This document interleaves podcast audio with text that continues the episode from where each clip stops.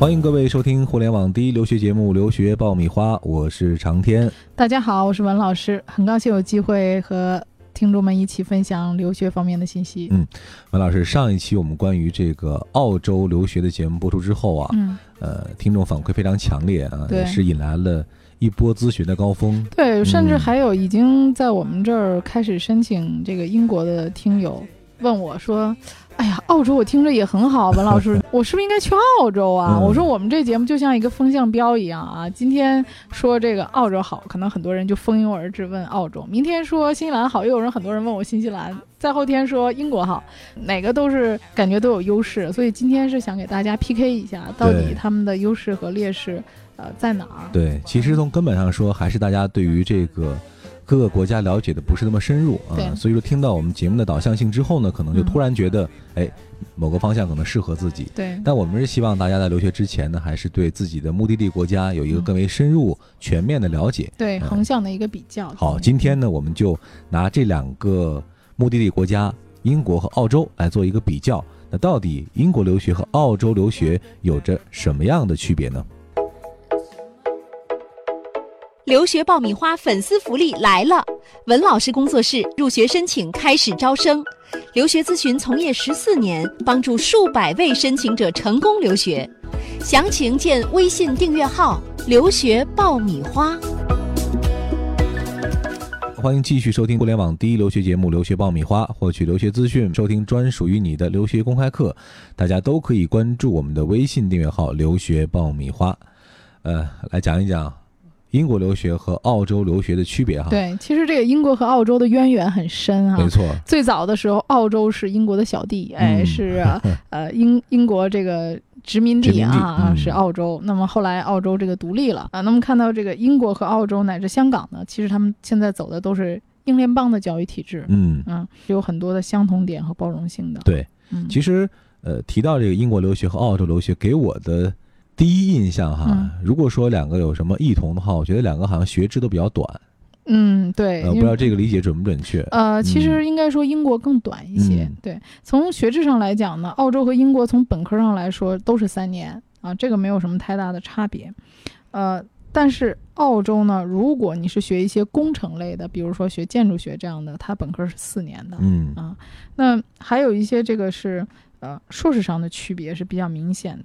那英国几乎大多数的硕士都是一年啊，但是澳洲的话呢，你会发现很多硕士都是一年半到两年的。嗯啊，所以这个硕士学位上，呃，时间上有个区别。另外一点呢，能看到这个英国呀，它这个三年的本科包括了这个授课，还有毕业论文，啊，那他这个最后的成绩评定呢，也是根据平时授课的成绩加上最后论文的成绩，这是他的评分标准。嗯可是澳洲就不一样了，澳洲你会发现本科阶段。呃，第一，它没有什么等级之分。那英国嗯是有二点一、二点二，还有三等学位这样的区分的。啊，澳洲呢，它主要就是修学分儿。嗯啊本科阶段多数都没有论文的要求，那只要说你的学分通过了，修那你就可以拿到学位了。嗯那他这个学位呢，呃，如果说你的成绩非常非常好的话，他会在你的这个毕业证上加一句话，就是 graduate with distinction 啊，加上这么一句，意思说你是一个，哎，成绩非常好的学生，哎，荣誉学生啊。那么在整个的这个时间段里面来讲呢，嗯，可以说在澳洲找工作的话，或者是读这种研究生，都不需要这个加读这个荣誉学士的这个学位，嗯啊也可以加读一年。如果加读一年的话，就叫荣誉学的这个学位。但是这个学位只适用于去读博士的，或者说你想让你表现你的成绩特别好的。嗯啊，或者将来想读这个研究型的这种硕士的学生，多数的人找工作就读三年本科就够了足够了。嗯，嗯，刚才讲到了，其实呃，英国和澳洲都属于英联邦的这个教育体制。嗯其实，在学校的这种呃历史，还有嗯从学校的这种教育方式上、或者教育特色上来说，其实还有蛮多相近之处的。对，因为他嗯们其实，在研究生方面都分为这个授课式的和研究式的。好多嗯学生也都问我，这个授课式和研究式有什么区别？对，那么从字面上你就能理解出来，授课式的话呢，啊，就是以听课为主啊。像英国的话，它有一部分这个论文，呃，但是呢，这个呃，如果是研究式的，你也能听出来，主要是跟博士比较相关，可以讲是一个博士的前期的过渡课程。嗯大多数读博士的人，前期可能你不够条件的，你都可以申请一个研究型的这个硕士嗯啊、那么英国它的这个呃授课型的研究生，通常每年只有一次开课，基本上是在九月份到十月初这个时间，一年是三个学期啊、课程非常的紧张。嗯，那么有些课程呢，还呃，英国的我很多读书的学生跟我讲，其实他们很多硕士的课程是跟本科生一起上的。啊，啊，而且这个考试的难度呢，但是是有区别的啊，嗯。就是同样听一个课，研究生的这个考试肯定要比本科的这个考试难度要求会高。嗯。嗯，那么至于论文呢，英国基本上都是最后一个学期来做论文。嗯。啊，论文不通过。你也拿不到毕业证。嗯对我前一段时间，我记得我曾经讲过啊，我有一个学生因为在英国论文没有通过，可能面临着不能毕业的问题啊、其实我一直都惦记着这件事儿。然后上周呢，联系到了这个孩子母亲，然后我一直还很惦记他。我说这个孩子最后怎么样了？呃，是一个好消息啊，就是这个学生后来又向学校表示了申诉。啊啊，英国学校呢，对这个咱们国际学生或者对所有的学生真的是很一视同仁。学校就是很认真对待了他的这个申诉，啊，仔细核查了他的论文，然后以及教授对学生的要求。后来学校判定呢，这个学生，呃，教授对这个学生的要求确实是过高了。嗯嗯啊，最后判定呢，这个学生的论文是可以通过的。啊对，所以这个学生很幸运啊，就是申诉成功。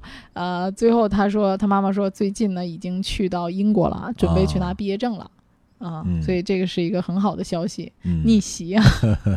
算是一个失而复得哈。对对，嗯所以说这个嗯有的时候在中国来讲，中国学生我觉得就差一点这种挑战权威的这方面的能力。嗯啊，在国外的话，作为学生来讲，你也可以申诉你的老师对对你不公平。好，那我们书归正题哈，嗯再去说这个英国的这个学制啊，还有嗯。在这个论文过程当中，当然，我觉得啊，呃，大多数的学生经过了很多的调查研究啊，这段的经历来讲，应该说是非常受益的。嗯嗯，呃，那么澳洲呢，在授课上来讲呢，这个授课式的研究生一般是一年半到两年，所以在课程上看能看到它的时间会比较长。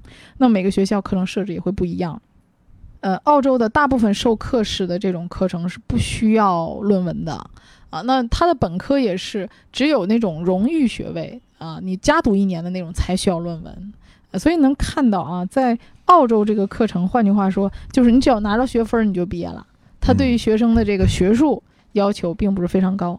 对，嗯，也就是说看到论文就头疼的学生，对，澳洲会比较合适。考虑澳洲一下？对对，因为澳洲还是学知识嘛，啊，而且澳洲它一年是两次开学，每年二月和七月。嗯，那么通常来讲呢，在澳洲呢，它是呃一年两个学期，啊、每个学每个学年呢，专业课是八门，啊、选修课也是八门，一般一年大概是四十六到四十八个学分。嗯啊，所以从课程上来讲呢，它没有英国那么紧张，这也就嗯为什么它要一年半到两年，它是的课程设时间拉置宽松。长了。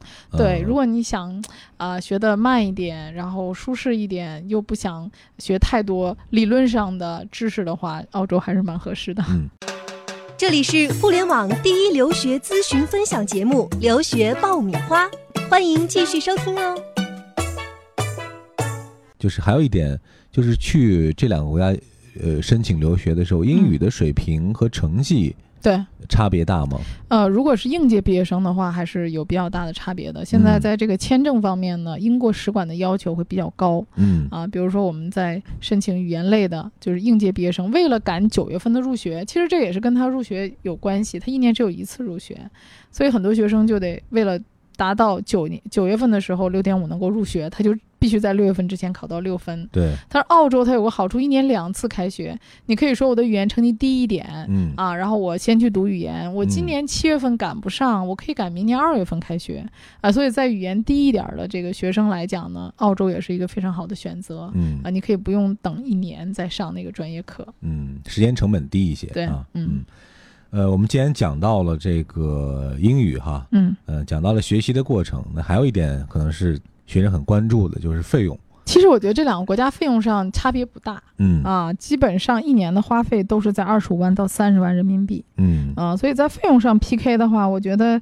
呃差别不是非常的大嗯但是从生活的舒适度上来讲，比如说我同样在澳洲花二十五万和在英国花二十五万的话，我个人觉得好，貌似这个澳洲花二十五万会舒服一点儿。购买力更强一些。呃，就是啊房子大一点呐、嗯然后可能各处也更宽阔一点、嗯啊，因为英国本身它就不大，对所以很多地方它还是相对拥挤一点。还有一点就是，好像澳洲可选择的学校相对要少一些。嗯对对，这个你看，澳洲现在也就是三十多所学校啊，嗯但是呢，英国有两百多所学校。那么，呃，英国的这个课程设置啊，包括学校的选择，地理位置上都会更宽阔一些。嗯，那你看，澳洲基本上我们选的就是在悉尼、墨尔本啊，还有个昆士兰啊。嗯昆士兰基本上大家选的也就是啊、那个那几所，昆士兰大学呀、这个昆士兰科技啊这些学校，所以主要集中在墨尔本和悉尼这两个城市。所以在嗯地点上来讲呢，可能也没有英国那么多样化啊。嗯但是从入学的标准上来讲，这可能也是很多人比较关心的一个问题。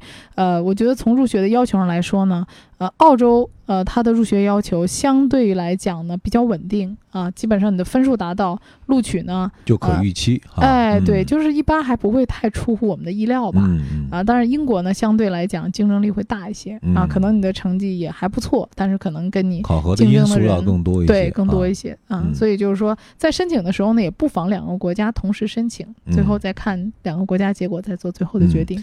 前面我们讲了很多了哈，这个最重要的问题留在最后，就是很多人一定问文老师，我要选择这个英国或者选择澳洲，哪个前景更好一些，或者未来的嗯空间更大一些对你？说的这个前景 是挣钱的钱吗？包括这个就业哈，包括未来甚至移民。那移民移民不用说了，肯定是澳洲的这个呃机会更多一些。对那从整个未来发展的空间来说呢，其实我觉得是两类人啊，我感觉大多数去英国的人，他也是看中了他的课程短平快，嗯一年呢就可以回来，就可以在国内找工作。就很多人在国内是有目标的啊，也是有安排的，所以这个英国呢不失为一个经济合适的这么一个选择。有一点速成班的感觉。对啊对对对。那么，嗯，如果说去澳洲的话呢，当然它有很好的移民政策啊，然后你也可以在当地呢，嗯，申请这个工作签证，嗯、虽然这个澳洲是可以申请移民的，但是现在这个语言要求也比较高啊，大多数的人都是要考雅思四个七，嗯。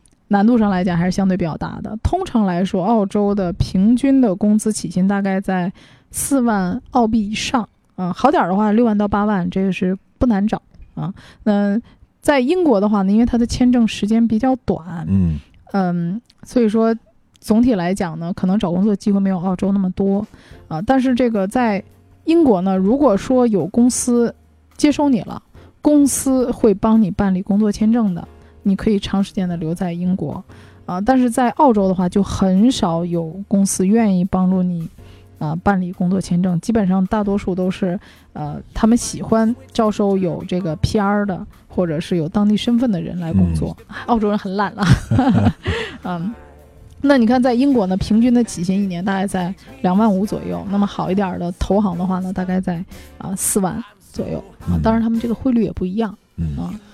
呃，好的，那这一期节目呢，我们是详尽的给大家分析了一下去英国留学和去澳洲留学各种各样可以参考的因素哈。当然了，这个选择是一个非常纠结的一个过程，嗯，嗯种种因素可能你都要考虑得到，然后呢，再去结合自身的情况啊，来找到自己最匹配的国家。如果这个时候呃你还没有下定决心的话，呃，你也可以通过各种方式和我们取得联系，嗯在我们的微信后台上可以向我们老师来进行留学的提问啊，我们也会呃更细致的来帮助你。对，嗯如果说可以的话呢，我们愿意帮助你做更详细的留学评估和建议。嗯好了，这一期关于这个英国和澳洲留学的话题，我们就留到这儿。更多有关留学方面的资讯和内容，大家可以关注我们的微信订阅号“留学爆米花”。啊，今天我们就聊到这儿，各位，我们下一回再见。下次再见。